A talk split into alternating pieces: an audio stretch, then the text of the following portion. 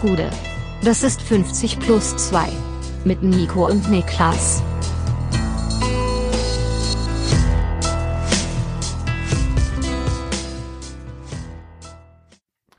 »50 plus 2, wir sind zurück aus der Sommerpause und starten langsam, aber sicher ganz gemütlich rein in die neue Saison, in die Saison 2022, 23. Mein Name ist weiterhin Nico Heimer und bei mir sitzt ein Mann, den es erwischt hat. Niklas Levinson. Ich habe äh, zwei Streifen wie gefakte Adidas-Trikots.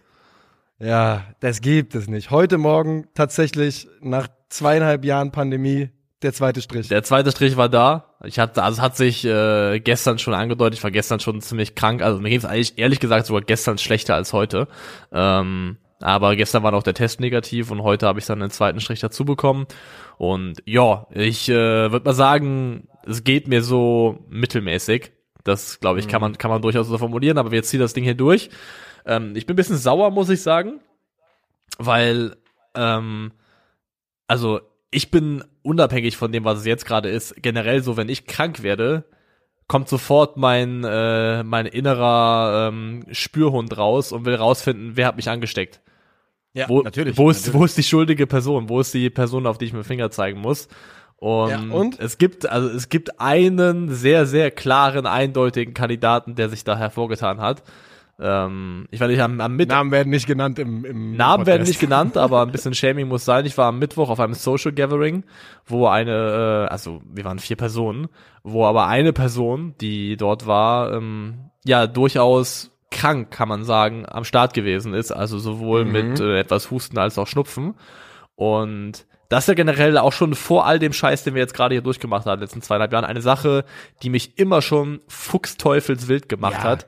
Wenn Leute, ohne Bescheid zu sagen, vorher einfach auftauchen zu sozialen Aktivitäten und de facto einfach krank sind. Ich war mal ja. bei einem Kneipenquiz mm, mit zwei anderen Freundinnen von mir und eine war auch krank da. Und die meinte irgendwann zu mir im Laufe des Quizzes so, ähm, weil ich halt immer von der weg, mich möglichst von der weggedreht habe, meint die so richtig garstig zu mir, du redest gar nicht mit mir den ganzen Abend. Und äh, ja, weil ich nicht deine scheiß Partikel in meinem Mund haben will, deswegen rede ich nicht mit dir. Warum bist du überhaupt hier? Also. Ja, ja, ich, also ich muss da sagen, dass ich da ähm, vor der Pandemie vielleicht auch selber häufiger mal ein bisschen äh, zu unvorsichtig war, was das betrifft, weil äh, ich mich selber als irgendwie unbesiegbar wahrgenommen habe. Ich finde aber, da hat auf jeden Fall bei mir auch richtig Sensibilisierung stattgefunden. Also wenn ich hier ein bisschen huste oder schnupfe, gehe ich nirgendwo mehr hin. Weil selbst wenn du, also wie gesagt, auch davor, wenn du jemandem einfach nur eine Erkältung einbrockst, das ist halt ist im, im, Worst Case, nimmst du jemandem einfach oder schenkst du jemandem sieben bis acht beschissene Tage. Das ist halt einfach ja, nicht, ist einfach nicht geil. Lass es einfach. Ja, ist also, ja, es ist so. Das äh, wünscht man niemandem. Was wir dir auf jeden Fall wünschen, ist natürlich gute Besserung, Dankeschön, dass es vor allem Dankeschön. nicht schlimmer wird und dass du, ähm, also das bedeutet natürlich, das könnt ihr euch denken für, können wir direkt mal sagen, für Calcio Berlin mal gucken, was es bedeutet. Wir sind noch in der Phase, wo wir das rausfinden müssen. Ja, also ich werde auf jeden Fall die nächsten Tage natürlich zu Hause bleiben müssen, weil ich gehe davon aus, heute war der erste positive Test, dass da noch ein paar Tage folgen werden, an denen ich mich isolieren muss. Ähm, ja. Wir haben noch eine Sache, die wir noch ansprechen müssen, glaube ich, weil wir hatten ja mal äh, vor der Sommerpause um Intro-Zusendungen gebeten und es gab auch einige, mhm. die sehr, sehr cool und, und richtig toll Sau waren. Sau viele geile Sachen. Ähm, ja. Wir waren einfach nur bisher zu dumm, schrägstrich zu beschäftigt, um uns damit äh, irgendwie konkret auseinanderzusetzen und es für irgendwas zu entscheiden. Deswegen, ähm, bitte. Das ist noch nicht off. Wir sind noch dran. Wir ja. sind noch dran, aber es könnte gut sein. Vielleicht ist der erste tatsächliche Bundesliga-Rückblick ein guter Zeitpunkt, um im neuen Intro reinzustarten. Ja, so ist es. Ähm, wir hatten ja uns in der Sommerpause haben gedacht, ach guck mal hier, kein Podcast, dann haben wir bestimmt ein bisschen mehr Zeit und äh, zur Wahrheit gehört auch, dass alleine Calcio Berlin schon so viel Zeit in Anspruch genommen hat, dass ein paar Sachen hinuntergefallen sind. Was wir auch noch machen wollen, ist äh, nochmal ganz klar betonen, dies ist unsere letzte Sonntagfolge. Ist das korrekt, Nick? Stimmt, das ist richtig, ja. Ab der kommenden Woche erscheinen wir immer montags, also wir werden jetzt noch zweimal nur montags erscheinen, eben am 18. und am 25. Juli. Sprich keine Donnerstagfolge für die nächsten zwei Wochen. Genau, und dann werden wir mit dem Start des DFB-Pokals wieder reingehen mit einer äh, Donnerstagsfolge. Also dann ähm, genau. Sind wir wieder am Start. Müsste in der ersten August Bedeutet also, wenn ihr zu denen gehört, die uns gerne am Sonntagabend hören oder schon am Montag auf dem Weg zur Arbeit um 6 Uhr morgens, dann müssen wir euch ein klein wenig enttäuschen, bitte auf dem Rückweg jetzt hören. Wir werden auf jeden Fall äh, montags immer früh, früh aufnehmen, das ist sicher. Ähm, aber um 6 Uhr morgens wird es eben noch nicht da sein. Um 6 Uhr morgens nicht. Es gibt, glaube ich, das können wir, gibt ein Versprechen, dass es äh, bis Mittagsessen 12 Uhr raus ist. Montags immer, das werden wir definitiv äh, hinkriegen. Aber ja, und ansonsten mal kurz abgeholt euch, was hier eigentlich jetzt gleich passiert innerhalb der nächsten ja, Stunde roundabout. Wir haben uns überlegt, wir machen so ein bisschen Bundesliga-Vorschau mit Blick auf jede einzelne Mannschaft so ein kleines bisschen und arbeiten uns da die imaginäre Tabelle, also die vom letzten Jahr, so ein bisschen von hinten nach vorne hoch und machen jeweils sechs Clubs pro Folge, wo wir so ein bisschen drüber sprechen, was ist da eigentlich schon passiert, ist da viel passiert, ist da wenig passiert, was sind die Baustellen, was sind die Fragezeichen und dann gucken wir mal, wo die Reise damit so ein bisschen hingeht. Das heißt natürlich, je näher wir der nächsten, der, der Saisonstart kommen, desto weiter werden die Mannschaften schon sein. Das heißt, wenn wir in zwei Wochen dann vielleicht über Dortmund und Bayern reden, wissen wir schon mehr, als wir jetzt wissen, aber trotzdem wird heute eben geschnackt über ein paar von den Clubs, die letztes Jahr entweder aufgestiegen sind oder nicht ganz so gut abgeschnitten haben. So ist das. Und was wir dazu noch direkt mitgeben können, sind, wir werden jetzt hier kein, für, nicht für jeden Club eine detaillierte Prognose raushauen. Dafür ist es einfach noch ein bisschen früh in der, äh, ja, in der Vorbereitung auch noch. Ich meine, theoretisch ist das Transferfenster auch erst ganz, ganz kurz offen. Das hat also noch ein klein wenig Zeit, dass es dann die Detailanalyse gibt. Aber wir gehen heute schon richtig durch. Wir gucken, was passiert ist und äh, was passieren könnte und wo man ein bisschen Bauchschmerzen hat. Und wenn du nichts mehr zu Kamellen hast, würde ich sagen, können wir auch reinstarten schon. Lass uns reinstarten.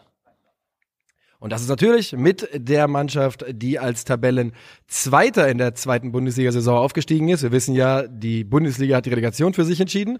Und das ist Willkommen zurück. Werder Bremen. Ja. Sehr, sehr schön. Sie sind wieder da, die Grün-Weißen. Ähm, nach der Übernahme von Ole Werner lief es in der abgelaufenen Saison richtig rund, wie geschmiert, könnte man sagen. Und jetzt passiert auch schon ein bisschen was in der Transferperiode. Und ja, Werder Bremen wirklich nicht unspannend, was da bis jetzt äh, so gelaufen ist, oder? Also ich habe jetzt schon auf Twitter einige Male gesehen, äh, Frank Baumann auf dem Cover des Forbes Magazin ausgezeichnet als Manager of the Year.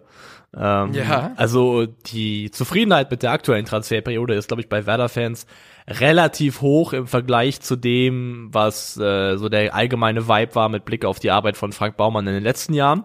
Und ich finde so ein kleines bisschen zurecht. Also man muss auch nicht überdrehen, aber ich finde, im Rahmen der Möglichkeiten eines Aufsteigers hat Werder bisher ein paar Transfers getätigt, die ich als absolut sinnvoll erachte und wo ich sagen würde, das sind im Rahmen der eigenen Möglichkeiten echt gute Verstärkungen. Das würde ich auch sagen und da würde man natürlich allen voran Leute anführen, wie ein äh, ja Niklas Stark.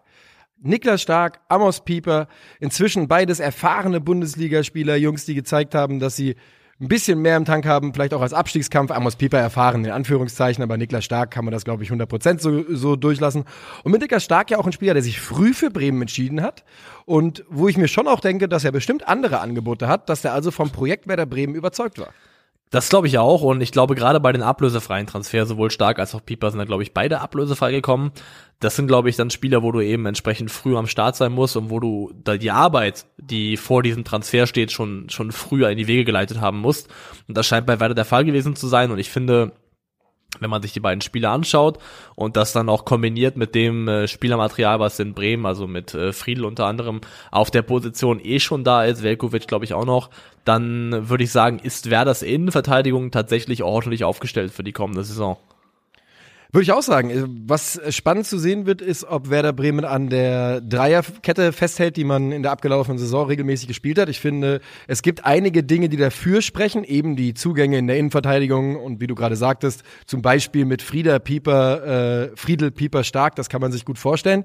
Was so ein bisschen dagegen spricht, ist natürlich, es fehlt aktuell der rechte Flügelverteidiger für mich so ein klein bisschen. Nach dem Abgang von Mitchell Weiser, man konnte sich auf einen äh, festen Transfer mit Bayern und für Leverkusen, stand jetzt noch nicht einigen. Das ist so ein bisschen eine Baustelle, die geblieben ist. Ja, würde ich auch sagen, das ist die, die größte Lücke, die noch klafft im aktuellen Werder-Kader, ist so die rechte Seite. Es gibt eben Felix Agu, der das spielen kann, aber danach wird es auch schon dünn. Man muss mal schauen. Also jetzt ist er, glaube ich, von einer Laie, müsste jetzt ähm, Benjamin Goller zurückgekehrt sein der mhm. auch seine Sache nicht so schlecht gemacht hat, glaube ich, jetzt in der Vorbereitung in den ersten bisherigen Testspielen. Aber ich weiß nicht, ob das reicht, ob das jemand ist, dem man das zutraut. Also ich glaube auch, dass auf dieser rechten Seite noch ein bisschen was passieren muss. Mal schauen, ob in diese Mitchell Weiser Geschichte noch Dynamik reinkommt, denn also klar ist, glaube ich, dass Mitchell Weiser in Leverkusen keine Zukunft hat. Und ähm, deswegen also, halte es nicht für ausgeschlossen, dass da in die Richtung noch was passieren könnte. Ich würde auch davon ausgehen, dass bei Mitchell Weiser nochmal ein Versuch gestartet wird. Du hast es gerade gesagt, Felix Agu, ich glaube, das ist ein Spieler, wo man sich, wo sich auch viele wünschen, dass das endlich, äh, dass das funktioniert. Das ist endlich, der Mann ist auch immer noch jung und kam ja von Osnabrück zu Werder Bremen. Ähm, aber Trotzdem ist diese Position auf jeden Fall so ein bisschen die, die Frage. Und auf der anderen Seite war ja Anthony Jung, und der Junge kommt aus Wiesbaden, von daher vollen Support natürlich von meiner Seite, ähm, derjenige, der da eigentlich gespielt hat, wo man auch vielleicht fragen kann, ob es da nicht qualitativ in der Bundesliga vielleicht eng werden könnte. Aber dafür ist ja jetzt auch jemand gekommen, glaube ich. Also mit ja. äh, Lee Buchanan. Ich ablösefrei von Derby, seit zwei Jahren Stammspieler in der Championship und erst 21 Jahre alt. Also auf dem Papier spannend, spannend. Also jemanden zu kriegen, der genau, wie du sagst, 21 ist und schon 70 Spiele in der Championship auf dem Buckel hat, das ist sehr ordentlich. Ich glaube, es ist jetzt ähm, ein Spieler, der defensiv stabil ist. Äh, das Offensiv-Output ist so Medium. Also ist jetzt keiner, glaube ich, der jetzt die größten Offensivqualitäten hat, aber ich finde auch das wieder. Ich glaube, ja. Ein Assist letzte Saison, glaube ich. Ne? Ja. Also Medium ist ein gutes Wort dafür. Medium ist ein gutes Wort dafür, ja. Das habe ich auch wohlwollend formuliert. Aber er ist jemand, der äh, trotzdem, wo ich sagen würde, im Rahmen der Möglichkeiten, die Werder Bremen finanziell hat, trotzdem ist das ein sinnvoller Transfer. Und deswegen, ich würde sagen, auch wenn ich jetzt eine Stelle ausmachen müsste, wo noch was passieren muss, definitiv, dann ist die rechte Abwehrseite. Persönlich gehe ich davon aus, dass sie festhalten an dem System, was sie bisher gespielt haben. Ähm, ja. Ganz besonders dann, da bei Niklas Füllkrug ist ja noch ein kleines Fragezeichen, ob er bleibt. Ähm, aber hat sich ja jetzt, glaube ich, jetzt kürzlich erst dazu bekannt, dass er eigentlich gerne bei weiter bleiben würde. Und, ja, ich glaube, ähm, es, es, geht jetzt tatsächlich, äh, Stand heute geht sogar jetzt konkret um eine Verlängerung Zeit. Siehste. Und dann würde ich sagen, wenn man im Idealfall auch diesen Duxch-Füllkrug-Sturm beibehalten möchte, dann muss man, glaube ich, auch so ein bisschen systemtechnisch an den zwei Stürmern festhalten und dann gibt es auch gar nicht so wahnsinnig viele Alternativen. Sie haben ja auch noch einen Stürmer dazugeholt, Oliver Burke. Der dürfte ein paar Bundesliga-Fans noch ein äh, Name sein. Der RB Leipzig hat mal relativ tief in die Tasche gegriffen für den Mann und richtig überzeugt hat er selten in seiner Karriere bis jetzt. Das ist einer von den Leuten, ähm, wo man dann sagt, ja, das ist einfach die gute Arbeit von RB Leipzig. Die arbeiten einfach besser. ja, ja, ja, weil der hat natürlich äh, nur spottgünstige 15 Millionen gekostet damals.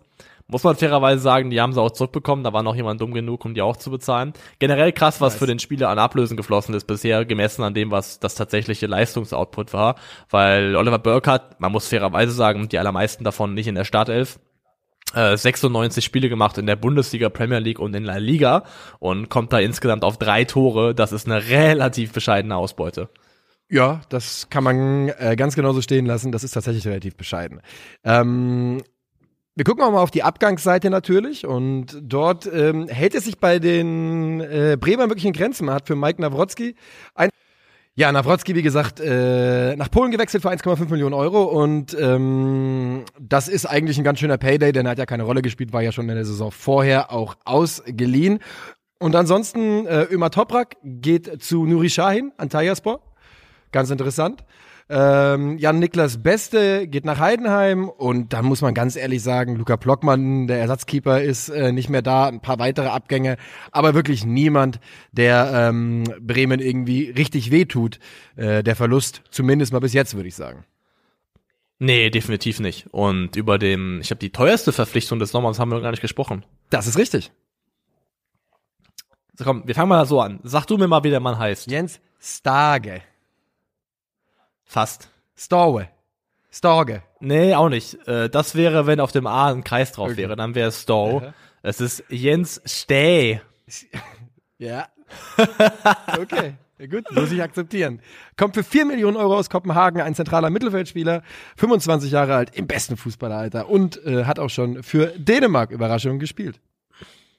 Ja, und ähm, ich glaube, es gibt ja so gewisse Parallelen zu Thomas Delaney, der ja auch damals zu Werder gewechselt ist, ähnliche Position gespielt hat. Ich glaube persönlich jetzt, dass Stay nicht ganz dasselbe Level hat, dasselbe Niveau und dementsprechend auch nicht dasselbe Potenzial noch so hoch zu fliegen, wie das Delaney hinten raus noch gemacht hat in seiner Karriere. Ähm, aber es ist ein dynamischer und vor allem körperlich starker Box-to-Box-Achter, was der vor allem ist, ist äh, Kopfballstark, richtig Kopfballstark, hat äh, drei Kopfballtore in der abgelaufenen Saison gemacht, auch echt ein paar wuchtige Buden dabei gewesen, also ist technisch nicht der allersauberste, aber bringt wirklich viel Dynamik und eine gute Physis mit und ist, glaube ich, auf so einer auf so einer Achterposition ähm, mit Offensiv tragen, kann vor allem auch auf die Außen ausweichen, ist es echt eine ordentliche Verpflichtung, also ich glaube, da hat Werder einen guten Fang gemacht. Wir nähern uns jetzt langsam dem Ende auch bei Werder Bremen, um uns dann weiter umzugucken, aber mein persönliches Bauchgefühl oder schulnotenmäßig ist Werder im guten Bereich, würde ich sagen. Also ich habe tatsächlich, ich finde, das ist bis jetzt eine sehr, sehr gelungene Transferphase der Grün-Weißen. Ich würde auch, wenn ihr jetzt über Schulnoten sprechen, wenn ich da jetzt aktuell einfach nur eine 2 draufschreibe, glaube ich, damit könnte ich mich arrangieren, ja. Dann äh, würde ich sagen, schließen wir Werder Bremen an dieser Stelle ab. Und machen weiter bei Schalke 04. Jawohl, ja. auch die sind zurück und auch da sagen wir ganz, ganz herzlich willkommen zurück. Und ähm, da ging noch viel, viel mehr auf dem Transfermarkt bis jetzt, denn es wurden unter anderem ein paar Jungs fest verpflichtet, zum Beispiel äh, Jan-Uwe Uwe Jan und Rodrigo Salazar. Aber es kamen auch ein paar überraschende Leute dazu. Ein Sebastian Polter zum Beispiel hat bei Schalke 04 unterschrieben und das finde ich ist für einen Aufsteiger ein ganz schöner Stil. Das ist ein Stil auch vor allem insofern, weil es ja nicht nur die eigene Mannschaft mutmaßlich verstärkt, sondern irgendwo auch Bochum etwas wegnimmt. Das ist ja von einem direkten Konkurrenten. Also Schalke plant ja in der kommenden Saison damit, dass es nur ein Ziel gibt und das ist die Klasse zu halten. Und äh, da wird Bochum sehr wahrscheinlich ein unmittelbarer Konkurrent sein. Und da dann eben den Stürmer wegzunehmen, der für die zweistellig getroffen hat in der abgelaufenen Saison, ist ein guter Transfer, der ja auch entsprechend Wellen geschlagen hat, also die Bochumer waren darüber nicht so wahnsinnig glücklich, ähm, vor allem auch in Verbindung mit ein paar Äußerungen, die Sebastian Polter ein paar Wochen vor diesem Wechsel noch getätigt hatte, so mit Blick auf den VfL. Mhm ähm, ich glaube Topf auf Deckel oder sowas oder Arsch auf Eimer war da so ein bisschen das Wording, was dann da wieder hochgeholt worden ist. Ja gut, Mist, ähm, blöd gelaufen. Ja, Tobias Mohr aus Heidenheim, Florent Mollet oder Mollet, äh, aka Molle, Molle. aus äh, äh, Montpellier, Tom Krause ausgeliehen von Leipzig, Schwolo ausgeliehen von der Hertha, ähm, Cedric Brunner ablösefrei geholt von Amina Bielefeld, jetzt äh, mit Yoshida einen erfahrenen Innenverteidiger noch verpflichtet. Also bei Schalke ist auch schon sehr viel passiert tatsächlich, ja. Ja, ähm, aber man hat natürlich auch ein paar wichtige Abgänge zu verzeichnen, darüber reden wir gleich nochmal. Und man hat natürlich einen Neuzugang, den man hier überhaupt nicht unterschlagen darf und äh, der wird keine Sekunde spielen, weil er auf der Bank sitzt und äh, auf den Namen Frank Kramer hört. Schalke 04 seit dem 1.7. offiziell unter neuem Trainer und ich glaube, die bisherigen Testspiele haben jetzt nicht so richtig viel Bock gemacht, den Schalkern. Also ich meine, die müssten jetzt gerade äh, brühfrisch 1 zu 3 gegen Meppen verloren mhm. haben im Testspiel. Mhm. Also man muss auch sagen, diese Testspiele darf man nicht allzu hoch hängen. Da muss man ein bisschen, bisschen vorsichtig sein. Ich glaube, ich war mal beim Testspiel dass äh, Mainz gegen Liverpool gewonnen hat und am Ende ist nicht Mainz Meister geworden und Liverpool auch nicht abgestiegen. Also das ist, ähm, muss man mal ein bisschen im, im entsprechenden Rahmen sehen, aber so richtig zufrieden, glaube ich, ist man da nicht, was die bisherigen Spiele angeht. Und ich kann es auch verstehen, weil für mich ist tatsächlich bei allem, was bisher auf Schalke passiert ist, ist Frank Kramer die Personalie, die mir persönlich am meisten Bauchschmerzen bereiten würde. Safe, 100 Prozent, sehe ich ganz genauso. Ähm, ohne da einer Calcio Berlin Prognose zu viel vorwegnehmen zu wollen, ist Frank Kramer einer der Namen, die ich als erste Trainerentlassung für die Saison auf jeden Fall im Hinterkopf behalte. Ähm, weil ich einfach, ja, ich, keine Ahnung, er hat mich jetzt nicht überzeugt in den letzten, in den letzten zwölf Monaten Bielefeld. Nee, und er hat ja auch mit Bielefeld eine Mannschaft gecoacht, die natürlich ins unterste Segment gehört Klar. in der Bundesliga, was so die ähm, Kadermöglichkeiten, den finanziellen Rahmen angeht. Aber Fakt ist, in der abgelaufenen Saison hatte Bielefeld unter Frank Kramer den niedrigsten XG-Wert in der Bundesliga, den höchsten Expected Goals Against, also den höchsten erwartete Gegentorewert und den niedrigsten erwartete Punktewert aller Bundesliga-Clubs. Das heißt, in allen drei Metriken der schlechteste Club der Bundesliga auch noch hinter Fürth, hinter anderen Aufsteigern. Also Bochum zum Beispiel. Und das sind einfach so Dinge, also Frank Kramer hat halt in Bielefeld jetzt keinen wirklich so überzeugend guten Job gemacht, dass es für mich sich logisch erschließt, warum er dann die Chance kriegt, Schalke 04 zu übernehmen. Das ist richtig.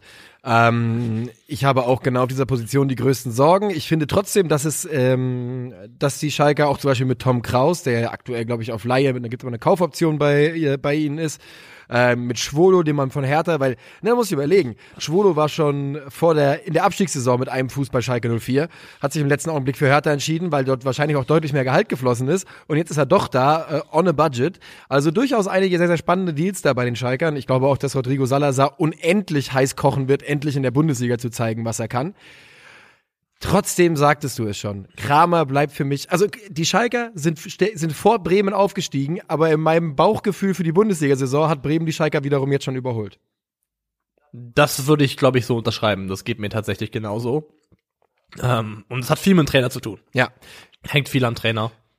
Was jetzt noch bei Schalke passieren wird, ist es gibt noch ein paar Abgänger. Hamza Mondil ist inzwischen, ist man losgeworden, in Anführungszeichen. Äh, Mark Ratzkowski, den man ja irgendwie aus den USA geholt hatte, meine ich, in der abgelaufenen Saison. Kultkicker Reinhold Ranftl ist wieder weg. Nassim Bujelab ist verliehen worden. Ich glaube, gerade bahnt sich Rabbi Matondo nach Schottland so ein bisschen an. Ich könnte mir vorstellen, genau, zu Celtic, ja. Usan Kabak wird man vermutlich auch noch versuchen, Geld zu bekommen für, weil Innenverteidiger hat man eigentlich genug im Kader, denke ich. Armin Harit. Armin Harit, richtig. Eigentlich ja. ja. auch Spieler, die natürlich, die man super gerne im Kader hätte, die man aber wahrscheinlich, das war ja schon in der Abstiegssaison, die man sich einfach nicht leisten kann wegen der, wegen nee, der. Das ist ein äh, Preis-Leistungs-Verhältnis, das für Schalke einfach nicht aufgeht, mit solchen Jungs weiterzuarbeiten. Die musst du zu Geld machen. Deswegen wäre natürlich die ganz, ganz große Hoffnung, dass man, dass man mit denen noch ein bisschen was machen kann, denn Stand jetzt hat Schalke 04 0 Euro Transfereinnahmen und knapp 8 Millionen Euro Transferausgaben, sprich, da sollte gerne noch was kommen auf der Habenseite. Und da wird auch noch was kommen, da gehe ich von aus, dass sie die 8 Millionen wieder reinholen werden mit den Spielern, die da gehen könnten. Ähm, zumal sie ja auch noch so ein bisschen Handlungsbedarf haben. Es ist ja, letztes Jahr hat ja Darko Chulinov leihweise beim, bei Schalke gespielt und die waren ja eigentlich recht glücklich mit ja. dem, sowohl als Typ als auch als Fußballer. Und das Ding ist ja wohl auch immer noch nicht ganz zu, diese Tür, aber selbst wenn Chulinov nicht kommen könnte, ist oder sollte, ist ein offensiver Außenbahnspieler definitiv noch eine Baustelle für Schalke 04, weil so diese Durchschlagskraft im 1 gegen 1, die geht dem Kader definitiv aktuell noch ab. Die Verpflichtungen sind in vieler Hinsicht in Ordnung, aber es sind auch Spieler dabei. Ich denke zum Beispiel an Cedric Brunner, der ja auch in der abgelaufenen Saison mit Frank Kramer in Bielefeld zusammengearbeitet hat. Der ist defensiv grundsolide, aber bringt dich halt nach vorne, im Spiel nach vorne kein Stück weiter. Ja, ja. Und da sind mir aktuell so ein paar viele dabei, wo ich jetzt mir die Frage stelle, okay, bis auf das übliche letztes Jahr war es ja phasenweise Uwe Jan und Inshallah auf, ähm, auf Terodde-Mittel. Ja wer, wer kreiert da Chancen? Rodrigo Salazar hat das noch so ein bisschen im Köcher, hat letztes Jahr eine Saison gespielt mit einem Schnittwert von 0,2 Expected Assist pro 90 Minuten, das ist in Ordnung. Aber ich finde, Schalke braucht auf jeden Fall noch Spieler, die offensiv was in der Chancenkreierung beitragen. Ja, du sagst gerade, das ist natürlich in Ordnung, aber da reden wir von äh, den Werten in der zweiten Bundesliga und sich darauf jetzt in der ersten verlassen zu wollen, dass das besser wird, wäre schon mutig. Und äh, unser Liebling Flo Molle ist nun auch zwar auf dem Papier Zehner, aber wir haben schon mal in einem anderen Format über seine Stärken und Schwächen gesprochen und die sind ja eher gegen den Ball als, als, als mit dem Ball. Zumindest mal was Tor, ähm, oder zumindest mal ist es die, die, die, die Chancenkreierung ist keine Kernkompetenz. Ja. Und das, das Bielefelder Mittel, Mittelfeld war ja in abgelaufenen Saison auch ein komplette, das war ja eine absolute Todeszone, was Kreativität und Chancenkreierung angeht. Ja. Da haben sie ja im Winter versucht zu reagieren und Gonzalo Castro verpflichtet um das so ein bisschen da jemanden reinzubringen, der da was beitragen kann. Da hat nur bedingt funktioniert und da muss Schalke, glaube ich, aufpassen, dass die dieses Jahr wieder nicht Gefahr laufen, eine Mannschaft zu haben, die zwar gegen den Ball grundsolide ist, wo aber letztendlich die Elemente fehlen, um auch tatsächlich nach vorne was zu kreieren, was über den reinen Kommissar Zufall hinausgeht.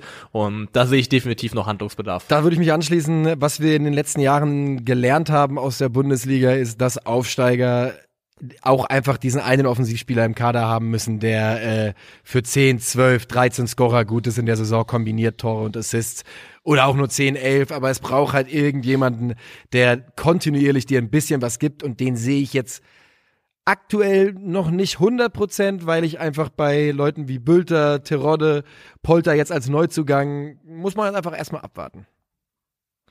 Muss man abwarten, genau, ob, ob Polter das so replizieren kann. Du hast natürlich auch mit Polter und Terodde, wie ich finde, jetzt zwei sehr ähnliche Stürmertypen im Kader, die, ich mir also eigentlich eher als entweder entweder oder vorstellen kann, weil ich nicht so richtig sehe, wie die beiden zusammen funktionieren ja. sollen, außer es wird so ein ähm, Modest und Anderson-Ding wie in Köln phasenweise. Ähm, aber ja, da ist definitiv ähm, wird, da, da wird auch noch was passieren. Ich gehe davon aus, wenn Kabak ins Rollen Ja. kommt, wenn Harit mal gewechselt ist, wenn ein paar Millionen geflossen sind, dass da auf der Position auch noch was passiert. Das ist auch dringend notwendig.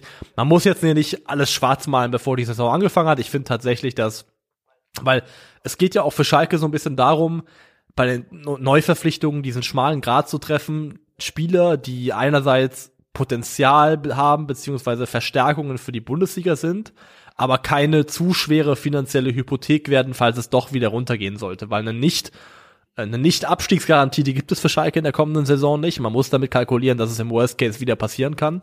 Und dafür ist es halt einfach wichtig, dass du dir jetzt nicht einen Rucksack voll machst mit Spielern wieder, die dich einfach zu sehr finanziell belasten, falls du eben nicht die Klasse halten solltest. Ja, es ist auf jeden Fall, auf Rufen Schröder kommt definitiv noch ein bisschen Arbeit zu in den kommenden Wochen und ähm, wir dürfen gespannt sein. Ich glaube aber auch, dass da noch ein bisschen was kommt. Äh, wie immer auf der, müssen wir auch noch sagen, dass ja zum Beispiel mit Salif Saleh sich jetzt auch ein sehr ja, ein, ein gestandener Schalke-Spieler zumindest verabschiedet und ähm, ja, man darf gespannt sein. Schalke 04 geht den nächsten Schritt in der eigenen Entwicklung ähm, und dass natürlich ein Verlust wie der von Itakura nicht aufzufangen ist, ganz einfach, ist natürlich äh, auch vollkommen klar, glaube ich. Ist es, ist vollkommen klar, aber ich finde ganz ehrlich, auch wenn es bitter schmeckt, ist es, glaube ich, aus Schalker Perspektive die richtige Entscheidung gewesen, Itakura ja. unter den Gegebenheiten nicht zu verpflichten. Ich glaube halt, dass die super traurig darüber sind, dass, dass man halt Kabak nicht früh losgeworden ist, ne? weil ich könnte mir schon vorstellen, dass man dann das Geld für Itakura in die Hand genommen hätte vielleicht. Ne? Vielleicht, ja, aber so wie, wie, der, wie die Situation gewesen ist, macht es absolut Sinn, das so zu handhaben. Würde ich auch sagen. Und äh, dann würde ich sagen, wir gehen weiter. Und zwar zum ersten Verein, der auch in der abgelaufenen Saison Bundesliga gespielt hat. Und das ist natürlich Hertha BSC an dieser Stelle vorneweg. Auch dort ein neuer Trainer, Sandro Schwarz an der Seitenlinie, Felix Magath nicht mehr. Die Transfers, wenn man drauf guckt, suggerieren vor allem mal eins. Hertha hat kein Geld. die fetten Jahre sind vorbei. Es ist so. Also auf der Habenseite bis jetzt bei Zugängen wurde gar kein Geld bezahlt. Ja, also man hat äh, Uremovic aus Kasan geholt, John Joe Kenny, über den wir gleich nochmal reden werden, und Sunic von Birmingham. Und äh, dagegen auf der anderen Seite hat man schon ein bisschen was verkauft. Für Arne Meyer zu Augsburg kriegt man 5 Millionen Euro und äh, Anton Kader ist gegangen, ebenso wie Eduard Löwen und natürlich, haben gerade darüber gesprochen, die Reihe, äh, die Laie von Alexander Schwolo und die, der ablösefreie Transfer von Niklas Stark zum Beispiel sind zu nennen. Ich finde, dass Hertha BSC eine der größten Wundertüten dieser Saison ist und stand jetzt auch da melde ich Bauchschmerzen an. Ich brauche gelbe Zettel. Brauchst gelbe Zettel? Mhm. Musst du mal bei Dr. Holi- Holi- Holiday vorbeischauen. Ja, ist so. Also ich brauche da ein paar Krankheitstage gerade. So stark sind die Bauchschmerzen bei Hertha BSC für mich. Kann ich verstehen. Also ich glaube halt, dass man sich darauf einstellen muss, dass es keine Saison wird, die sich tabellarisch im Wesentlichen von der abgelaufenen unterscheiden wird. Also ich glaube, ähm, aus, aus härter Sicht würde ich höher als Platz 12 auf jeden Fall nicht träumen. Ja. Vorher. Kann ich mir kaum vorstellen bei dem Kader. Vor allem ist ja auch so, dass noch es super viele Spieler gibt, bei denen auch noch Bewegung kommen könnte in die äh, auf Seiten der Abgänge. Also alleine Piontek, Oma Alderete, Luke Bacchio, Dilrosun, der wohl jetzt unmittelbar vor dem Wechsel stehen soll, zu Feyenoord, glaube ich, für überschlagene 5 Millionen Euro, was ja auch noch achtbares Geld ist. Ähm, Toro Nariga, Fragezeichen, Askasiba könnte noch ein Wechselkandidat sein. Du hast stark verloren, Belfodil ist auch weg. Da muss man mal gucken, was mit Sefuig passiert. Der wäre eigentlich auch ein Wechselkandidat, aber hat wohl jetzt ich glaube auch gerade jetzt gestern im Test gegen Cottbus, äh, meine ich, war das gegen Cottbus gestern? Ja, ich glaube ja. Äh, auf der, wohl auf der 8 soll er ein ganz gutes Spiel gemacht haben und ähm, relativ überzeugend gewesen sein. Also vielleicht bleibt der ja doch noch, aber Es ist schon auch, es noch es ist schon auch wild, wie man jetzt bei Hertha hört, wer da jetzt gerade auf dem Absprung steht, wer da wieder gehen soll. Das sind alles Namen, die in den letzten zwei Jahren gekommen sind, wo man schon, als sie gekommen sind, gedacht hat, oh, wer ist das denn jetzt? Also alles in allem zeichnet sich da weiterhin kein allzu tolles Bild von Freddy Bobic bei Hertha BSC gerade, ne? Ja, wobei, also ich würde, ich habe die meisten davon sind aber Freddy, keine, keine Freddy ist seit zwölf Bobic-Transfers. Monaten da, also äh, muss ich mich ein bisschen, muss ich ein bisschen rück, rü- zurückrudern, ja.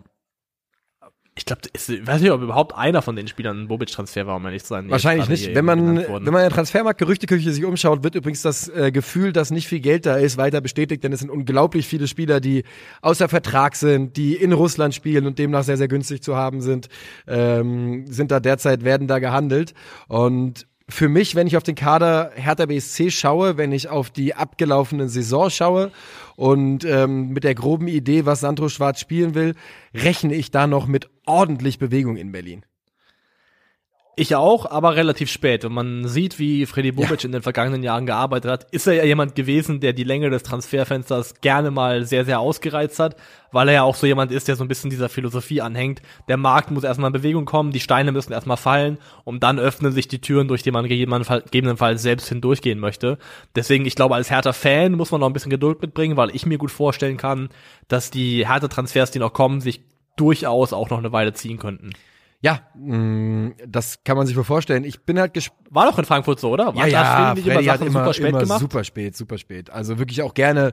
Ich erinnere mich an einen Deadline-Day, wo irgendwie, ich glaube, vier Transfers eingetütet worden sind von Freddy Babic. Also da hast du vollkommen recht, das ist so. Und es ist aber auch nötig, denn wenn man jetzt mal guckt auf die Mannschaft und auf den Kader und wie sich alles darstellen könnte, es sieht ja ganz stark danach aus, als würde äh, Ishak Belfodil, wobei der ist sogar schon weg, ne? Ist einfach schon weg. Ähm, der wird gehen, ja. ja. Das heißt, das ist ja eigentlich auch der beste Offensivspieler der abgelaufenen Saison gewesen. Da muss, würde ich einfach mal so aus dem Bauch raus sagen. Also mit Jovetic, ja. Jovetic auch noch mit rein, ja, glaube ich. Okay. Jovetic auch noch mit rein. Das bedeutet, es ist richtig, richtig Baustelle bei Hertha BSC, aber äh, bevor die eben geschlossen ist, diese Baustelle, auch sehr, sehr schwer, da ähm, irgendwie ein Urteil zu fällen. Ich finde, was so die Abgänge betrifft, ist wenig dabei, was jetzt sehr schmerzhaft ist, allerdings hat ein paar Talente, ne? Also sowohl Arne Meyer als auch, äh, ich glaube, Anton Kade ist eigentlich auch jemand, dem man, von dem man sich relativ viel versprochen hat für die Zukunft. Und ähm, ein, zwei Talente werden also weggeschickt und was da kommt, ist jetzt die große Frage. Wie ist dein, was braucht denn Hertha noch aus deiner Sicht? Das Problem ist, wenn man den Kader mal anschaut, also ich habe gestern ist auch ein Mannschaftsfoto veröffentlicht worden, Hertha BSC, da stehen ungefähr 50 Spieler auf diesem Mannschaftsfoto. Ja, das ist schon mal immer es nicht ist nicht gut. so es ist nicht so, dass das Spielermaterial quantitativ fehlt, gerade jetzt vor allem vor den ganzen Abgängen. Die Qualität ist einfach überwiegend Schrott. Die haben teilweise drei Leute pro Position, die aber alle, würde ich sagen, unterer Durchschnitt sind oder wenn man darauf schaut, wofür welches Geld sie verpflichtet wurden, was sie vielleicht auch verdienen, dann einfach nicht ähm, in einem guten ähm, Preis-Leistungsverhältnis stehen. Das ist, glaube ich, das Hauptproblem bei Hertha. Das sind zwar viele Spieler da, aber auch sehr, sehr wenige, die du wirklich auf einem durchschnittlichen bis gehobeneren Bundesliga-Niveau überhaupt gebrauchen kannst. Mhm. Ähm, deswegen, da ist, es ist, die Baustelle, die da ist, ist jetzt nicht, weil die Spieler an sich fehlen, sondern weil die Qualität einfach nicht stimmt. Ich bin mal gespannt jetzt, ähm, wie Sandro Schwarz auch spielen lassen wird. Hat in Moskau die meiste Zeit, glaube ich, in einem 4-1-4-1 spielen lassen, wo es dann eben auch einen klar designierten Sechser gab. Da könnte ich mir vorstellen, dass wenn jetzt Askasiba zum Beispiel auch gehen sollte, dass das eine Rolle ist, die im Wechselspiel vielleicht Toussaint und oder äh, Sunic der, zufällt. Äh, ist auch mit West Ham, äh, wird er auch in Verbindung gebracht, ne? Genau wie Torunariga ja, glaube ich, auch. Torunariga auch? West Ham? Ja, ja, ich glaube, Torunariga wird auch mit West Ham in Verbindung gebracht. Ja, also sowohl Sassiba als auch Jordan. Hm, krass. Ähm, ja, und Sundic ist auch so eine Verpflichtung, jetzt ist okay, der ist gegen den Ball ordentlich, aber braucht man jetzt auch sowas so, nach vorne braucht man jetzt nicht viel erwarten, der hat in der abgelaufenen Saison 0,1 Key Passes, also Schlüsselzuspiele äh, pro 90 Minuten gespielt, das ist sehr, sehr wenig, also der Output nach vorne ist da auch sehr begrenzt, ähm, ja, dann verlierst du mit Belfodil jemanden, der einfach auch eine hohe individuelle Qualität hatte. Jovetic wird nicht jünger, hat eine gewisse Verletzungsanfälligkeit. Also ich glaube, da muss halt auch offensiv noch was passieren. Die, die Hertha hat ja, glaube ich, auch auf Demirovic geschielt. Das ist ein Name, der schon länger in Berlin gehandelt wurde, der jetzt aber eben im Tausch beim FCA gelandet ist. Da werden wir auch gleich nochmal drüber reden, finde ich sehr interessant. Sehr interessant und so der Spielertyp äh, Demirovic, glaube ich, fasst ganz gut zusammen, was, was die Hertha auf jeden Fall noch verpflichten müsste. Also die, der, der größte Name, der bis jetzt in diesem Sommer verpflichtet worden ist, ist ja wohl John, J. Ke John Joe Kenny, würde ich behaupten. Ähm, den kennen wir aus seiner Saison bei Schalke 04 und ich meine, John Joe Kenny ist ein super Typ. Die Schalke haben ihn sehr, sehr gemocht und ich fand ihn auch sehr sympathisch. Ähm, hat sich da auch den Allerwertesten aufgerissen und alles. Das ist aber kein Spieler, der irgendwie Fantasien weckt für eine bessere Zeit des Fußballs in Berlin. Das muss man mal ganz klar sagen. Das ist ein destruktiver Außenverteidiger, wie er im Buche steht. Genau, es ist, äh, er ist, und das kann man sagen, zwei Dinge, die positiv sind. Er ist, glaube ich, sowohl jünger als auch schneller als äh, Peter Pickerick. da, das ist positiv, ja. aber ansonsten, ja, gegen den Ball und sobald eigener Ballbesitz ist eigentlich nicht zu gebrauchen. Ja, und Ach, ja, ich weiß es nicht, ja. Also, ich glaube halt, dass unter Sandro Schwarz wird richtig Kampffußball gespielt werden in Berlin und dafür ist, glaube ich, John Joe Kenny nicht der, nicht der falscheste Typ. Aber wenn man dann aus dem, wirklich, wenn ich auf die, auf der anderen Seite gucke, dass halt Spieler wie Niklas Stark Marcel Lotka war am Ende eben Stammspieler und ähm, auch jemand wie Arne Meyer. Ich habe eigentlich das Gefühl, dass die dem Verein gar nicht so schlecht zu Gesicht stünden, vielleicht jetzt nach einer Saison mal Pause äh, und, und Abschied. Aber nein, die sind jetzt auf jeden Fall alle aus der Tür raus und Hertha hat da noch einiges aufzufüllen einiges aufzufüllen. Also Anne Meyer glaube ich auch, dass es jemand gewesen wäre, aber vielleicht hat er einfach auch keinen Bock mehr auf Berlin. Ich glaube auch, dass es mit ja, dem das ist ja auch ja. also hätte der keine der Vorgeschichte, Rucks, würde der jetzt aus Augsburg kommen für kein Geld, dann glaube ich, wäre es eine ganz andere Story als das, was Genau. Aber der Rucksack, den er in Berlin einfach anhat, der ist, glaube ich, relativ schwer und ich kann verstehen, dass er sagt, ey, in Augsburg, da habe ich den einfach nicht, da kann ich ein bisschen freier aufspielen. Da ist die Erwartungshaltung, die an mich irgendwie auch als Kind des Vereins geknüpft wird, nicht so riesengroß. Und ähm, deswegen kann ich irgendwo nachvollziehen. Es ist ja auch so, wenn man jetzt schaut, es sind ja schon noch positionsweise ist ja auch noch eine gewisse Qualität im Kader. Ich habe nach wie vor, bin ich der Meinung, dass in einem funktionierenden System, in einer funktionierenden Mannschaft Marco Richter eine gute Rolle spielen kann. Du hast mit Suat Serda den, einen, den ich in der Achterposition mir gut vorstellen kann, der Qualitäten hat. Also Toussaint passt auf die sechs, Sunic ist dafür auch keine schlechte Verpflichtung. Also es gibt schon gewisse Spieler, ähm, die was hergeben, aber es bleibt nach wie vor einfach die Bestandsaufnahme, dass der Hertha-Kader, wenn man ihn sich anguckt, und dann darüber nachdenkt, was da an Geld reingeflossen ist in den letzten Jahren, dann fragt man sich, wie konnte das zustande ja. kommen, dass das das Beste ist, was sie damit auf die Beine ja, gestellt haben. Ja, ich finde, haben. auch wenn man den Kader durchliest, es ist so ein unglaublicher random Kader auf vielen, äh, auf vielen Positionen und das spricht dann nicht für die Arbeit bei Hertha BSC, aber darauf wollen wir nicht weiter rumhacken. Ich glaube, sowohl bei Hertha als auch, wie gerade schon gesagt, bei Schalke 04, da wird noch Bewegung reinkommen und ich würde sagen, wir gehen weiter zum VfB Stuttgart und da ist einiges Spannendes passiert. Allen voran, jetzt gerade ganz akut, nämlich die haben äh, Joscha Wagnermann verpflichtet yes. vom HSV. Das hat ja, war ja auch eine ganze Weile in der Mache. Für eine gute glaub, Summe. 3,7 plus irgendwie eine Million maximal an Boni, glaube ich. Ja, ich glaube auch, dass die da einen guten Deal gemacht haben von den, äh, von den Modalitäten her. Auch wenn ich den Rest übrigens durchgucke. Mavropanos jetzt fest verpflichtet, 3,2 Millionen Euro. Da hätte, glaube ich, ich meine, der hat zwar im Verlaufe der Saison ganz schön abgebaut, wenn man aber guckt an den Frühsaison Mavropanos, den für drei Millionen zu verpflichten, da hätte, glaube ich, die halbe Bundesliga nicht Nein gesagt.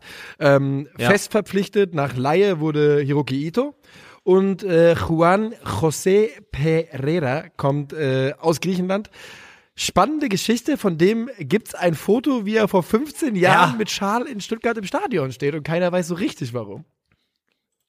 Keiner weiß so richtig warum, aber ist zumindest einer, der jetzt äh, nicht lügen muss, wenn er behauptet, ich habe damals schon in VfB-Trikot äh, in der Kurve gestanden. Ja, einmal. Also der Junge kann es, äh, vielleicht nur einmal, aber der Junge kann zumindest liefern, wenn es darum geht. Also das ist, war, war eine schöne Story. Aber ja, ist auch so ein Spieler, wo ich jetzt, ist 22, ähm, die, die Zahlen in der griechischen Liga sind jetzt nicht so krass gewesen. Also, bin ich mal gespannt, welche Rolle er spielt. Ich muss ja, da, aber ich glaube, es geht jedem so, man würde halt jetzt lügen, wenn man behaupten würde, dass man von dem Kerl nee. irgendwas gesehen hat, außer vielleicht, wenn man sich vor dem, vor der Aufnahme hier irgendwie eine YouTube-Compilation angeschaut hat. Aber so rein von den reinen Face-Stats her, so die Eckdaten, mal gucken. Es ist ähm, bei Juan José Pereira, das ist für mich, da mal gucken, was Steinauge da wieder geliefert hat. Ähm, das ist ja, weil Steinauge. Ja, Stein. Diamant ist ja ein Stein am Ende des Tages, finde ich auch nicht verkehrt, einfach immer Steinauge zu nennen. du solltest nicht lachen mit deiner Lunge. Ähm, nee. Weil, ne, du sagst es nämlich, die Statistiken sehen nicht krass aus, man weiß nichts über ihn und dafür ist die Summe relativ hoch, finde ich, wenn man guckt, dass der VfB ja. so hart bei Wagnoman am Verhandeln war, um nicht äh, einen Euro mehr zahlen zu müssen. Ist das schon, muss man da schon was gesehen haben in dem Jungen?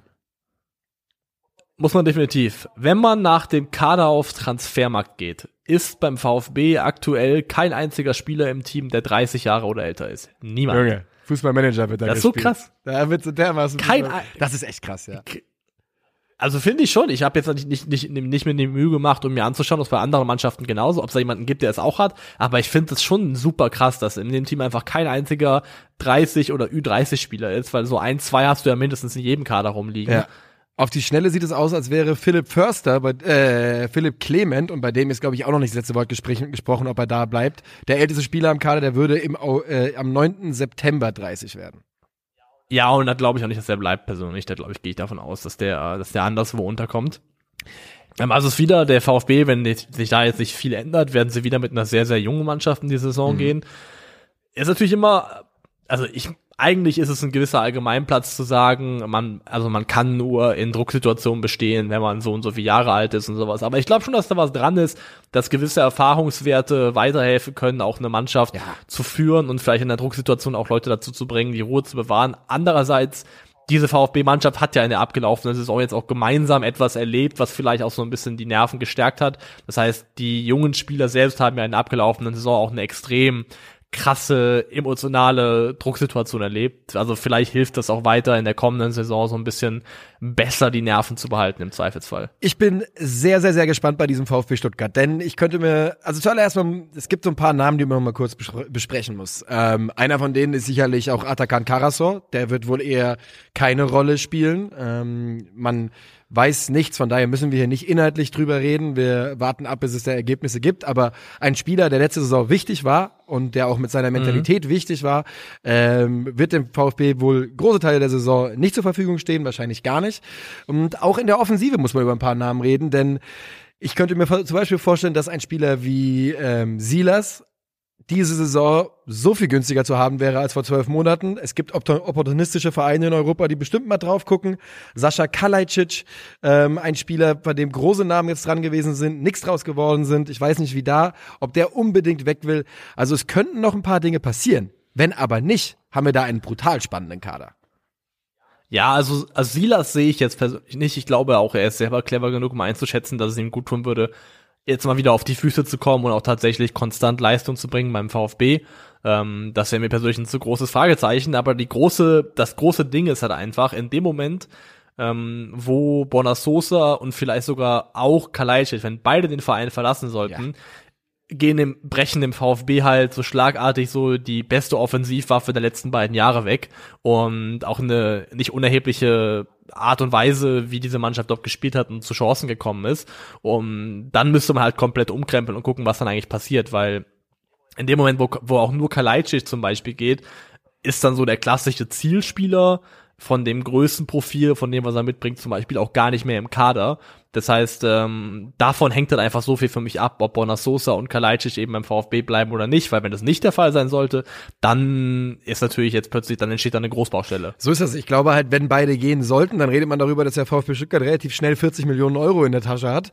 Ähm, aber du, du kriegst halt, das kriegst du halt so nicht ersetzt also da brauchst du schon unendlich viel Glück äh, im, und noch, noch viel mehr Steine im Auge, als, als Sven alleine haben kann, um äh, da die passenden Ersatzmänner äh, zu finden, ohne direkt das eingenommene Geld auch sofort wieder komplett zu splashen.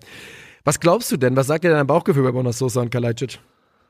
Also ich sag eigentlich vom Bauchgefühl her beide weg. Ja. Das ist eigentlich mein Gefühl, weil die sind qualitativ dem VfB einfach entwachsen, würde ich sagen. Und die haben ja irgendwie auch ein Interesse daran, ihre Karriere weiter voranzubringen. Deswegen mein Gefühl wäre eigentlich, dass beide wechseln werden. Ja, meins auch, ehrlicherweise. Und ich glaube, dass ähm, bei Sosa die Wahrscheinlichkeit sogar noch größer ist als bei Kalajdzic, weil ich könnte mir vorstellen, ja. dass Kalajdzic nicht bereit ist. Weil ich könnte mir vorstellen, dass bei Kalajdzic die die A-Variante so ein bisschen die A-Varianten vom Tisch sind und dass er vielleicht eher bereit ist zu sagen, er macht noch eine Saison, bevor er irgendwo hingeht, wo er nicht 100% seine Zukunft sieht. Vor allem Kalajdzic, also Bonasosa ist ja noch bis 2025 gebunden, mhm. aber Kalajdzic hat ja nur noch Vertrag bis 2023. Oh. Für ihn würde es also bedeuten, also er war, Kalajdzic wüsste dann, okay, ja. ich kann noch ein Jahr hier spielen ja. und dann habe ich für mich finanziell die vielleicht auch lukrativere Option, einfach ablösefrei den Verein zu wechseln und habe dann eine größere Auswahl. Mhm. Deswegen, das könnte durchaus sein, ja. Ähm, wenn Bonasosa gehen sollte, dann werfe ich hier schon mal rein, äh, gebe ich ein Plädoyer ab für die Verpflichtung von Viktor Christiansen vom FC Kopenhagen. Aha. Da möchte ich äh, hier schon mal äh, Dips drauf callen. Der ist 19 Jahre alt, auch Außenverteidiger, Linksverteidiger, hat einen sehr guten Expected Assist Wert und auch ähm, es gibt so eine Statistik, die heißt Deep Completed Crosses. Das sind Flanken, also angekommene Flanken, die äh, geschlagen werden in einem Radius von 20 Metern rund um das Tor, das gegnerische Tor. Mhm. Und da hat er im Prinzip identische Werte zu, ähm, zu Bonasosa, hat ein sehr, sehr ähnliches Spielerprofil und ist mit seinen 19 Jahren noch sehr, sehr entwicklungsfähig. Also werfe ich einfach mal schon mal einen Namen in die Runde rein. Es bleibt also auch beim VfB Stuttgart durchaus noch sehr, sehr interessant in diesem Sommer. Ich ähm, freue mich wirklich darauf, äh, Josh Wagnermann jetzt mal regelmäßig in der Bundesliga zu sehen. Und ich bin Ja. sehr gespannt, was seine Rolle auch sein, sein wird beim VfB Stuttgart. Denn, also, keine Ahnung, korrigiert mich, wenn ich da falsch liege, auch liebe, äh, jetzt gerne liebe Zuhörer, aber jetzt, der ist ja jetzt kein Vergleich, hat keinen vergleichbaren Offensivdrang zu Borna Sosa auf der anderen Seite zum Beispiel. Das vielleicht nicht, aber man weiß ja nicht, ob er den haben muss. Ob das nicht vielleicht ganz gut ist, da auch so ein bisschen Gegengewicht zu haben. mh, sich äh, ja gegenseitig ergänzendes Profil zu haben auf den Außenbahnen. Ähm, grundsätzlich, also der VfB ist in der abgelaufenen Saison eigentlich, was Expected Points angeht, also erwartete Punkte Platz 13 gewesen. Ähm, also nicht in akuten Abstiegssorgen.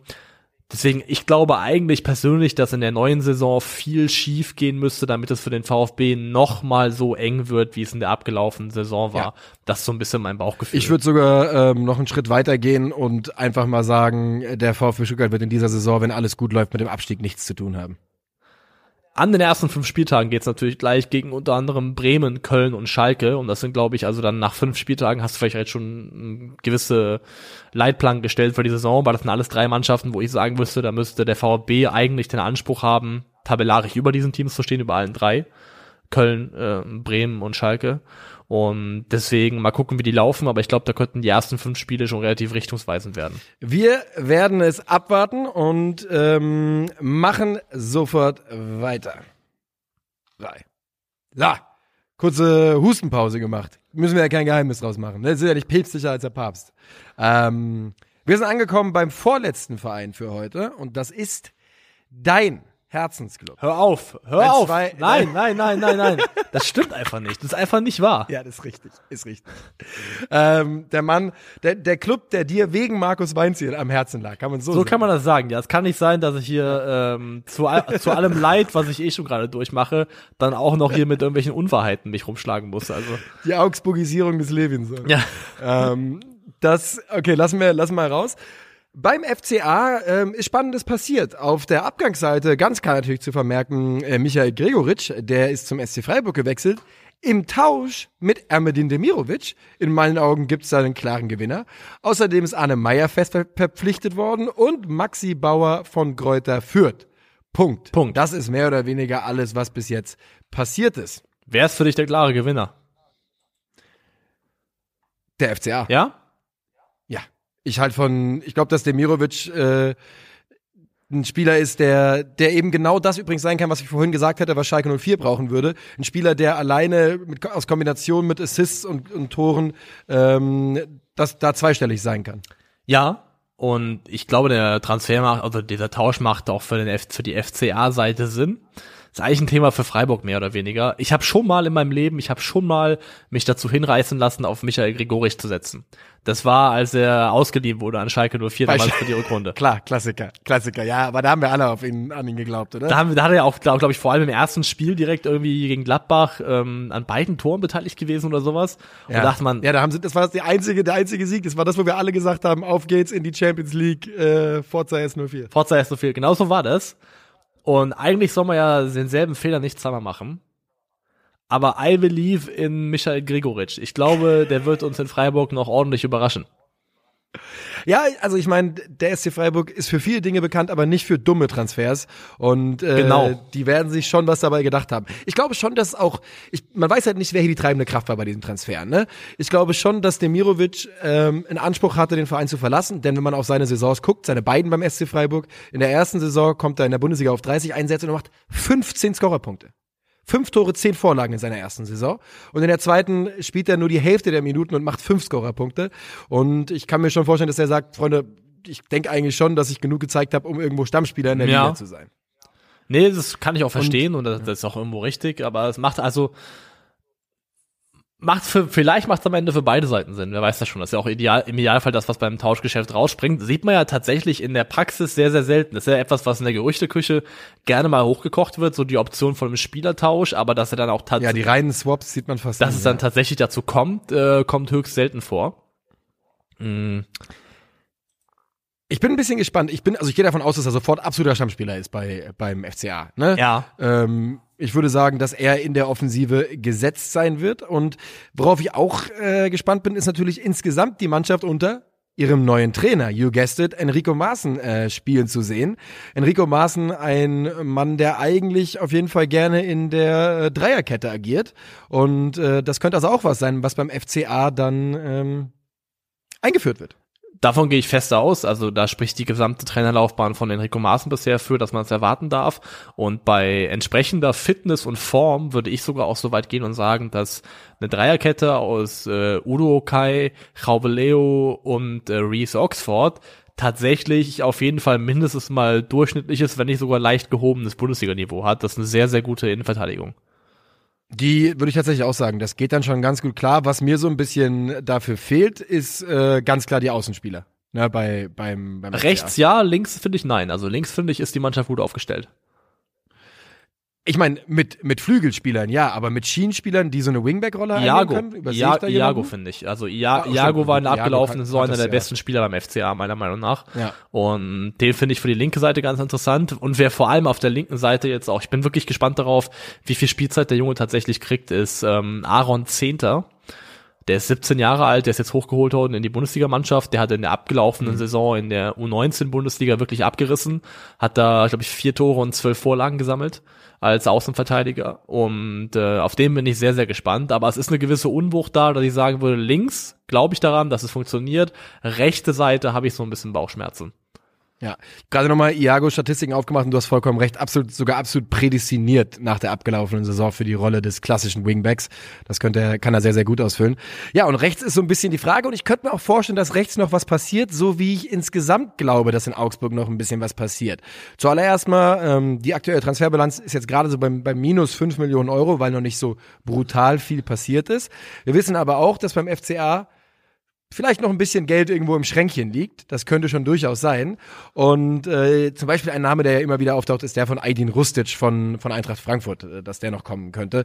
Oder Serdar Dursun, auch das ein spannender Name, der äh, in der Gerüchteküche gehandelt wurde. Ja, also be beides interessant und ich finde der, ähm, also Rustic oder der, der Spielertyp Rustic ist auch einer, der gut passen würde.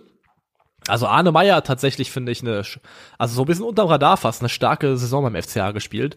Auch so was ja. die reinen Statistiken angeht, was Chancenkreierung angeht, Passspiel nach vorne, also einfach das offensive Element wirklich ordentliche Zahlen abgeliefert.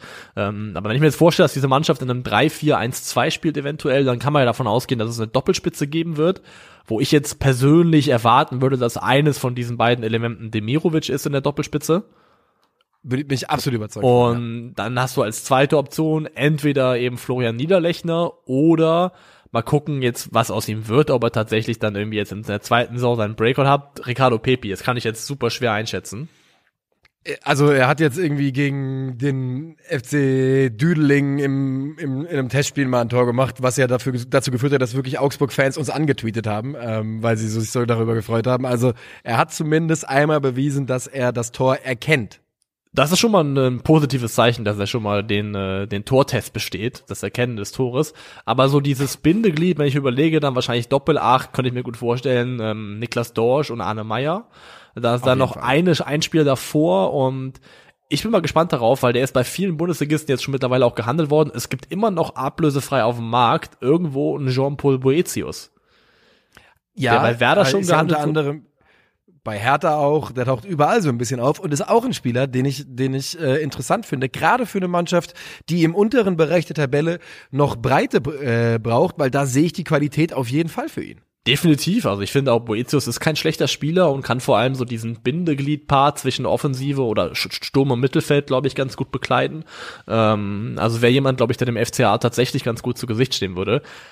Was halt was halt wirklich jetzt bei Augsburg das große Thema für mich ist in der, in der neuen Saison, mit der Verpflichtung von Enrico Maaßen als Trainer, ist es für mich so ein bisschen eine klare Abkehr von diesem reinen Überlebenspragmatismus der letzten Jahre, weil Augsburg stand in der Bundesliga grundsätzlich in den letzten Jahren eigentlich fast ausnahmslos dafür, überleben, egal wie. Überleben, Ist scheißegal, wie das aussieht, ist scheißegal, ob das irgendjemand unterhält, irgendjemand das gerne guckt. Wir müssen einfach nur überleben.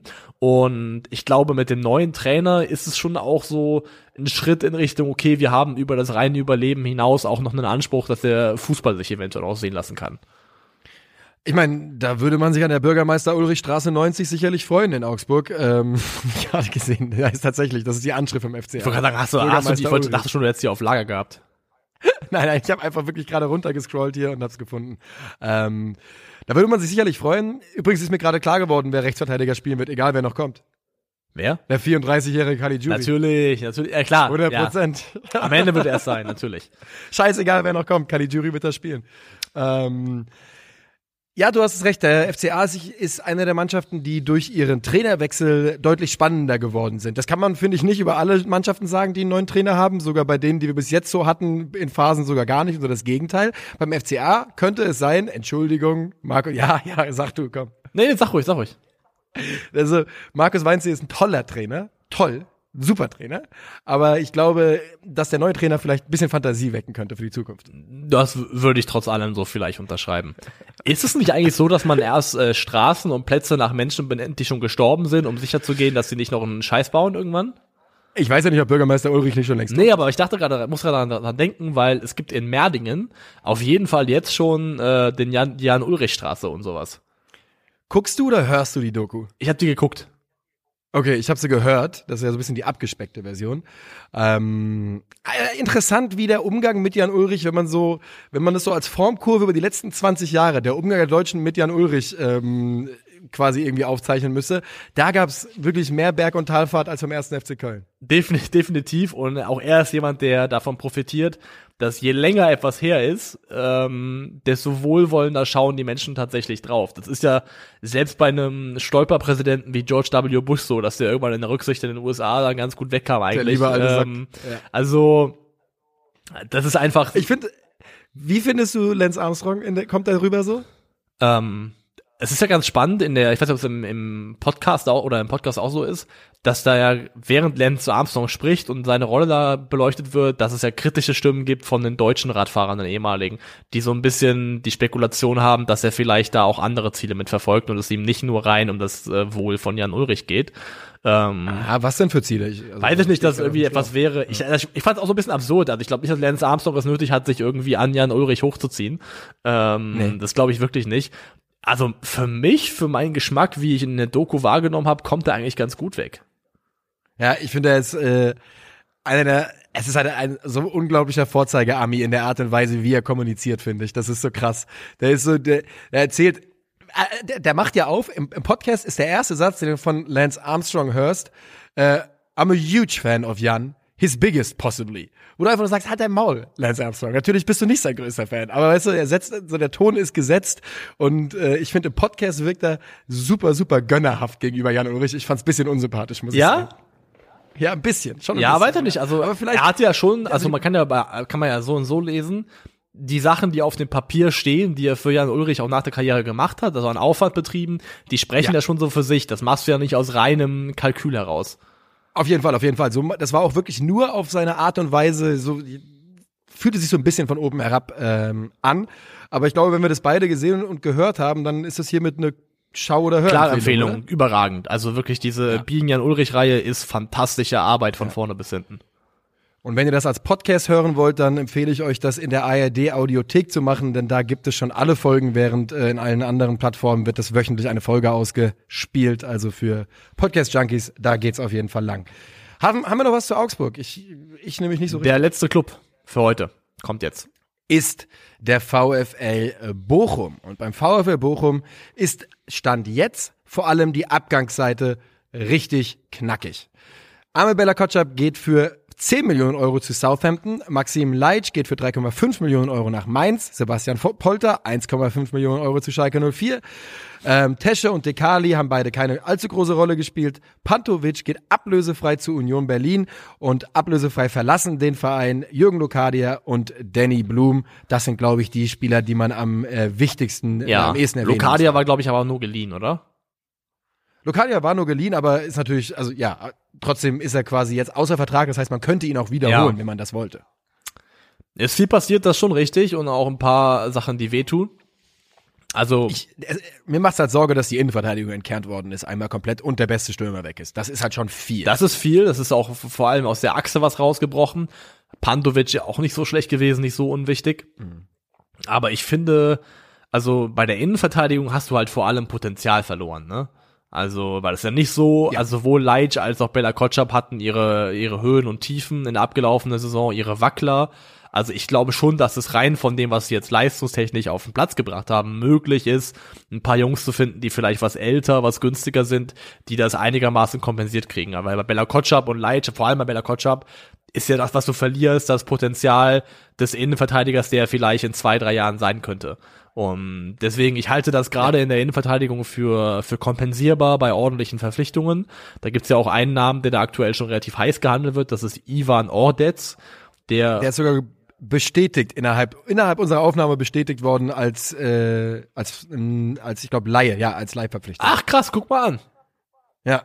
Tatsächlich ja, hier offiziell ausgeliehen bis äh, Ende nächster Saison, dieser Saison ist Ivan Ordetz, äh, ukrainischer Nationalspieler, kommt von Dynamo Moskau. Genau, und glaube ich, haben die jetzt, also wir können natürlich nicht beurteilen, was der für Bundesliga-Potenzial hat, aber auch das ist so ein Spieler, wo du drauf guckst, auf den, auf die Erfahrung, auf den Face Value und sagst, für Bochumer Verhältnisse eine ordentliche Verpflichtung. Ganz im Ernst, ich gucke den Mann an, ich lese 1,95 Meter und sehe, dass die Nase mal gebrochen war. Ich habe ganz, ganz gute Gefühle für den. Also ich glaube, das ist, das ist genau der Mann, den Bochum da hinten drin gebraucht hat. Ähm, ja, kommt also für ein Jahr erstmal ähm, und ich bin mir ganz, ganz sicher, dass auch noch ein weiterer Innenverteidiger kommen wird. Aber das hier ist mit Sicherheit einer der Spieler, die eben, ja, und du sagst es schon, warum sollte man, warum sollte man einem 30-jährigen gestandenen Spieler, der auch schon einiges in seinem Leben erlebt hat, nicht zutrauen, eine bessere Saison zu, sp zu spielen, als es zum Beispiel Bella Kotschap gemacht hat, der, äh, wie du gerade sagtest, vor allem, wo die 10 Millionen Euro sich ganz klar vor allem aus seinem Potenzial äh, zusammensetzen, als, als weniger aus seiner Leistung der abgelaufenen Saison. Genau, deswegen mache ich mir tatsächlich, wenn die das gut aufgefangen kriegen, gar nicht so viele Sorgen. Und ich finde auch auf den anderen Positionen, wo was passiert ist, hat Bochum das eigentlich im Rahmen der eigenen Möglichkeiten gut gemacht. Also Sebastian Polter ist ja weg und die haben jetzt Hofmann verpflichtet vom KSC, der im Prinzip der identische Stürmertyp ist. Also hat in der abgelaufenen Saison 21 Tore für Karlsruhe gemacht in der zweiten Bundesliga.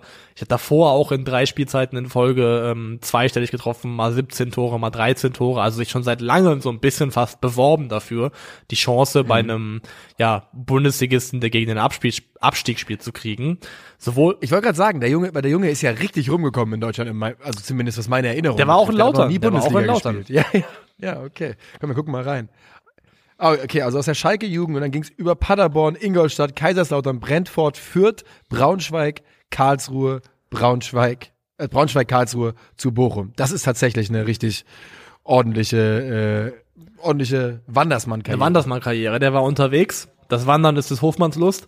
Ähm, Ah, Episodentitel, weiter so. Danke. Ich weiß nicht, ob das zu nischig ist, in jeglicher Hinsicht. wir gucken, vielleicht auch wir nicht. gucken, wir werden wir sehen. gucken mal. Ähm, aber also sowohl Polter als auch er haben in der abgelaufenen Saison sechs Kopfballtore gemacht, also da schon mal identisch. Mhm. Und wenn man auf ähm, also der der englische Fancy-Name ist Received Long Passes, also erhaltene hohe oder lange Zuspiele, kann man so ein bisschen gucken, das ist so übersetzt sich so ein bisschen dann, okay, wie gut macht ein Spieler eigentlich Bälle fest, wie viele Bälle macht ein Spieler äh, pro Partie fest, lange Bälle vor allem.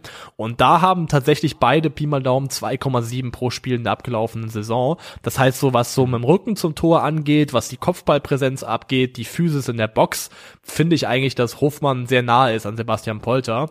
Und ähm, Sebastian Polter hat ja jetzt vor seinem starken Jahr in Bochum auch keine Saison gespielt in der Bundesliga mit zweistelligen Toren, hat davor auch in der Eredivisie gespielt. Das heißt, die Ausgangslage finde ich sogar auch relativ vergleichbar. Ja, es ist äh, quasi eine ähnliche Wette, die der, die der VfL Bochum dann nochmal abschließt und sagt, äh, wir haben hier einen Spieler, der eigentlich, wo eigentlich alles dafür spricht, dass es auch funktionieren könnte. Ein weiterer interessanter Neuzugang finde ich Kevin Stöger. Ähm, schön. Oh, du freust dich. Bist du, bist du all in für Ich Kevin bin Stöger? seit Jahren schon, seit Düsseldorf schon, Ja. bin ich Kevin Stöger Stan. Ich glaube an den Jungen. Ja. Ähm, ich glaube auch, dass der bei Mainz 05 vom Spielertyp einfach gar nicht so richtig bei Bo Svensson reingepasst hat und daran gemessen ja sogar wirklich noch ordentlich performt hat. Ja, also der hat natürlich wenige Minuten in der abgelaufenen Saison gehabt, aber wenn man das statistisch hochrechnet, kommt äh, Stöger in der abgelaufenen Saison auf 0,25 Expected Assists pro 90 Minuten, 0,13 Pre-Assists pro 90 Minuten. Er ist vor allem auch ein guter Distanzschütze und ein guter Standardschütze, hat eine sehr starke Schusstechnik finde ich zum Beispiel, fängt Pantovic eigentlich sehr ordentlich auf und ein, ges mhm. also ein gesunder Stöger, der fit bleibt und Stamm spielen darf, dem traue ich easy zu, in einer Bundesliga-Saison, sag ich mal, ähm, fünf bis acht Assists zu sammeln. Das traue ich dem, das gebe ich dem auf jeden Fall. Und ich finde, Stöger ist tatsächlich, ist ein Gamble, weil er auch viele Verletzungen ja. hatte, aber ein fitter Stöger ist für Bochum definitiv eine Verstärkung. Und ja eigentlich auch, also korrigier mich bitte, nicht nur Assists. Es ist ja schon ein Spieler, von dem man, glaube ich, sagen kann, dass er ähm, einen ausgeprägten Torriecher für seine Position hat. Der taucht, also bei Mainz fallen mir wirklich gerade aus der Saison vor der letzten irgendwie zwei, drei Situationen ein, wo er immer wieder auftaucht an der richtigen Stelle und das Ding irgendwie äh, verwandelt. Also Stöger wirklich ein spannender, spannender Mann. Ja, und es gibt einfach so gewisse Nasennamen, an denen hängt man einfach. Und Kevin Stöger ist so ein Spieler für mich, das ist, der, da habe ich irgendwann mal gesehen oder irgendwann gedacht, ey, der Junge spielt einen guten Ball, der hat, der hat Spielintelligenz, ist ja vor allem auch jemand mit einer FCK-Vergangenheit, na, wenn auch, glaube ich, mhm. recht kurzen. Und ähm, bin definitiv einfach Fan vom Spielertyp. Immerhin äh, erst, immerhin zwei Jahre, wie wenn ich das hier mhm, richtig sehe. Ich glaube schon, ja. FCK. Also gemessen am Rest seiner Karriere ist das gar nicht so kurz. Äh, aber also ist ja schon auch jemand, der gut rumgekommen ist. Definitiv. Ja, das ist beim VfB Bochum aber auch da. Also weißt du, wir haben ja Mannschaften wie den SV Werder Bremen, wo man drauf guckt und sagt, ein, zwei Positionen noch offen. Dann haben wir Mannschaften gehabt äh, wie der VfB Stuttgart, wo wir glauben, dass eher, wenn Dinge passieren, dann nur gebunden an, an eben Abgänge. Aber es gibt eben auch Mannschaften wie Bochum und äh, wo auch Schalke für mich reinzählt, wo ich mir ganz sicher bin, dass noch ein bisschen was, und Hertha BSC, dass noch ein bisschen was passieren muss. Ja, also alle, alleine mindestens ein weiterer gestandener Innenverteidiger müsste eigentlich kommen. Davon gehe ich aus. Also ja. mindestens da passiert Und ich glaube, was. ich glaube auch, dass in der Offensive noch, äh, noch jemand kommen sollte. Ich meine, Philipp Förster ist da, da ja. bin ich gespannt, wie der, wie der funktionieren wird in Bochum. Ähm, aber ich glaube, dass noch ein, ein Stürmer würde ihn nicht schlecht zu Gesicht ja, stehen. so ein bisschen, also. Und, äh, und wenn's Lokadia ist, ablösefrei. Also ernsthaft. War, ich meine, der war doch, das war doch in Ordnung. Der hat doch Spaß gemacht letzte Saison. Das war okay, würde ich auch sagen, ja. Und wenn es nicht Lokadia ist, dann eben diesen Kaderplatz, den Lokadia hatte, auf jeden Fall befüllen. Ähm, ja. Die Ausgangslage für Bochum ist halt ein bisschen andere jetzt in der neuen Saison, weil in der abgelaufenen Saison gab's ähm, mit Fürth und mit Bielefeld Mannschaften, wo ich sofort gesagt hätte, okay, da geht Bochum in die Saison rein und ist instant auf Augenhöhe mit diesen Teams. Und ja. ähm, aufgrund der Qualität der Aufsteiger und der Namen dieser Aufsteiger, die wir jetzt hatten mit Bremen und Schalke, rutscht Bochum jetzt schon in eine Position rein, wo sie so ein bisschen jetzt die Mannschaft sind, die äh, wahrscheinlich ja. über, über, ja. über Niveau performen muss, um das zu halten und Second Season Syndrome. Ich weiß, es ist einfach nur ein Satz, aber der ist einfach, das gibt es einfach. Mannschaften, die überperformen nach Aufstieg, haben immer sehr, haben viele Probleme häufig in der zweiten Saison, eben weil ihnen häufig gute, wichtige Spieler weggekauft werden, wie wir es gerade in Bochum auch erlebt und gesehen haben. Jeder, jeder weiß, wir drücken dem VfL die Daumen, aber ich glaube auch, dass da eine schwierige Saison ins Haus steht. Davon gehe ich aus, davon gehe ich aus, ja. Aber ich finde, wie bisher wirklich im Rahmen der eigenen Möglichkeiten das gut aufgefangen, was es da aufzufangen gab. So, damit dir kein weiterer schwieriger Nachmittag ins Haus steht, würde ich sagen, entlassen wir dich mal in, äh, ins Bett, ja, vermute ich. Ich hatte eigentlich nicht vor, die vierte Staffel von Stranger Things zu gucken, weil es mir irgendwann auf den Sack ging, dass es immer noch einen neuen Dämon gab und einen größeren Bums-Dämon, ja. was auch immer. Vor allem, ich habe es nicht geguckt, aber ich weiß doch, wie es endet. Da wird dieses Mädel wird an sich an, sein, an seinen Kopf fassen und schreien, die die elf heißt oder elf. Gut, ja, und dann ist die Serie. Die hat ja aktuell keine Fähigkeiten in der vierten Staffel. Die hat irgendwie ihre Fähigkeiten ja, verloren. Gut, die werden schon wiederkommen, dann kriegt sie Nasenbluten, dann schreit sie rum, dann ist die Staffel vorbei. Ja, äh, Sorry für den Spoiler, ich habe es nicht gesehen, aber ich denke so wird Gamer Brother eigentlich deutsche Eleven. Ja, ist so. Jetzt erst Okay. Ja, das war der beste Gag der Folge nach einer Stunde sieben Minuten. Damit können wir uns auch rauswerfen, glaube ja, ich. Ja, also wir sehen uns nächste Woche wieder mit den nächsten sechs Vereinen. Ich habe Bock drauf, dann bin ich auch vielleicht schon wieder zumindest äh, gesund in irgendeiner Art und Weise. Wir, wir wünschen, kollektiv spreche ich für die Zuhörer von 50 plus 2 und ich sage gute Besserung an dich, Niklas. Herzlichen Dank für eure Aufmerksamkeit. Wir hören uns nächsten Sonntag. Ciao. Montag. Montag.